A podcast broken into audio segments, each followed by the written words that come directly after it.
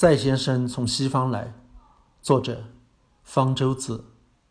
五四前辈们提出要欢迎德先生和赛先生，那意思就是说中国本来是没有这两位先生的，所以要从外国请进来。这么说让一些国人觉得很没有面子，说中国以前没有德先生，没啥可争的。谁让咱自古以来就是皇帝在当家做主呢？于是有些觉得没面子的人，干脆就说德先生也不是什么好东西。咱们不要他也可以过得好好的。不过，如果要说赛先生不好，就没有市场了。我们现在从小都要学他，每天的生活也都离不开他了。有些人就说了，这个好东西我们其实是古已有之。中国古代有过什么科学发现，提出什么科学理论，还有一批中国古代科学家让我们敬仰等等。这些人说的古代科学，和我们今天学习研究的科学并不是一回事。我们现在说的科学，是指用一种特别的研究方法形成的知识体系。这种方法特别在哪里呢？那就是观察、假说、验证的方法。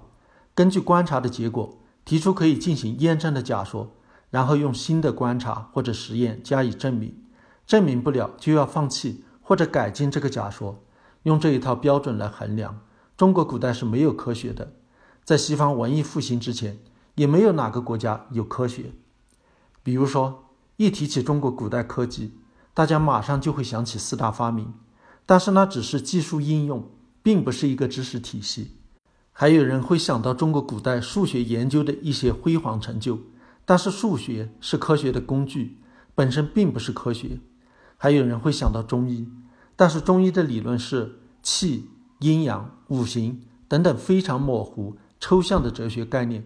并非客观具体的事物或者现象。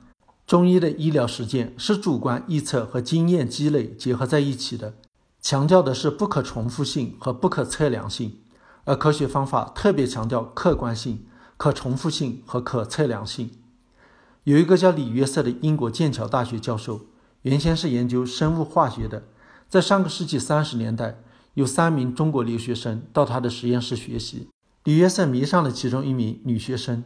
又因此迷上了中国古代文化，开始学习中文，后来就转而研究中国古代科技史，出版多卷本巨著《中国的科学与文明》，到他去世时也还没有出完。李约瑟在研究过程中提出了一个问题：中国古代对人类科技发展做出了很多重要贡献，但是为什么科学和工业革命没有在近代的中国发生？这个问题通常被简化成：为何中国没有产生科学？其实这个问题并不是李约瑟首先提出来的，在他之前，中国和外国都有人提出过，只不过李约瑟的影响比较大，所以就把它叫做李约瑟问题。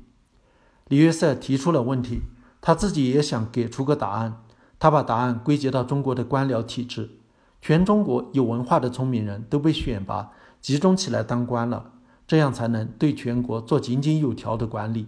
好处是。具有实用价值的技术研发一开始会比较受重视，有利于早期的科技进步；坏处是不利于新观念的传播，不鼓励技术竞争，还瞧不起商业经济，最终又阻碍了科技的进步。为什么中国会出现这种体制呢？李约瑟认为，这和中国的地理环境有关，比如黄河经常泛滥，必须集中全国资源一起来治理水患，就形成了这样一个中央集权的官僚体制。所以说来说去，要怪中国人生错了地方。按李约瑟的说法，如果中国的地理环境和欧洲一样，像哈维、伽利略、牛顿这样的科学伟人就会诞生在中国，中文就会变成科技语言。当然，也有很多人不同意李约瑟的看法，提出了各种各样的理论，想要取而代之。一直到最近几年，这在国内学术界也还是个热点问题，就像人文学界的很多问题。见仁见智是不可能达成共识的。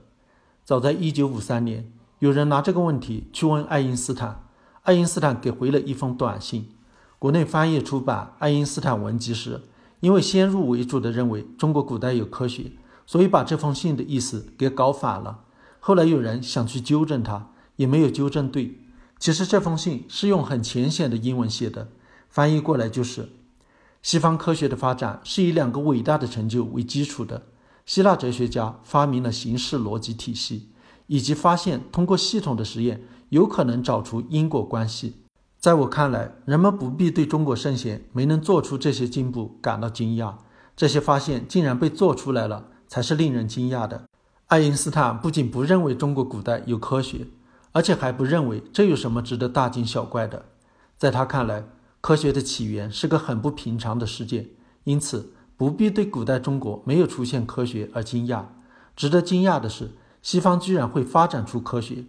按照爱因斯坦的意思，探讨科学为何没有在古代中国产生，跟探讨科学。为何没有在世界上的其他国家产生一样没有意义？值得探讨的是，为何科学竟然会在欧洲产生？科学的源头是古希腊的自然哲学，那是人类文明的奇迹，的确值得惊讶。今天各个科学学科的起源大都可以一直追溯到古希腊。古希腊哲学家有时候对自然现象做出相当准确的解释，这有很大的碰运气的成分。更为重要的是，他们的思考方式和一些被我们现在视为理所当然的基本假定。比如，古希腊第一个哲学家泰勒斯首先提出，对自然现象要完全用自然因素来解释，跟神灵没有关系。这种思想叫自然主义。古希腊另一位伟大哲学家德谟克利特提出，事物的任何变化都是原子的结合和分离引起的。试图根据少数几个基本观念来解释整个世界，这种思想叫还原主义。亚里士多德创建了形式逻辑体系，自然主义、还原主义、逻辑体系正是科学思想的基本成分，是科学研究的出发点和基本方法。古希腊哲学家让我们知道要用自然因素的相互作用来解释自然现象，而且这样的解释要符合逻辑。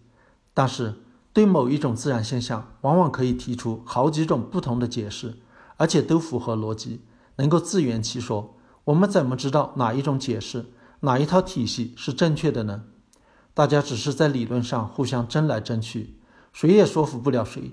一直到文艺复兴时期，伽利略等人才发明了一个解决争端的办法：通过做实验来验证假说。一旦实证方法确立起来，自然哲学就变成科学了。西方世界并不是天然就适合产生科学的。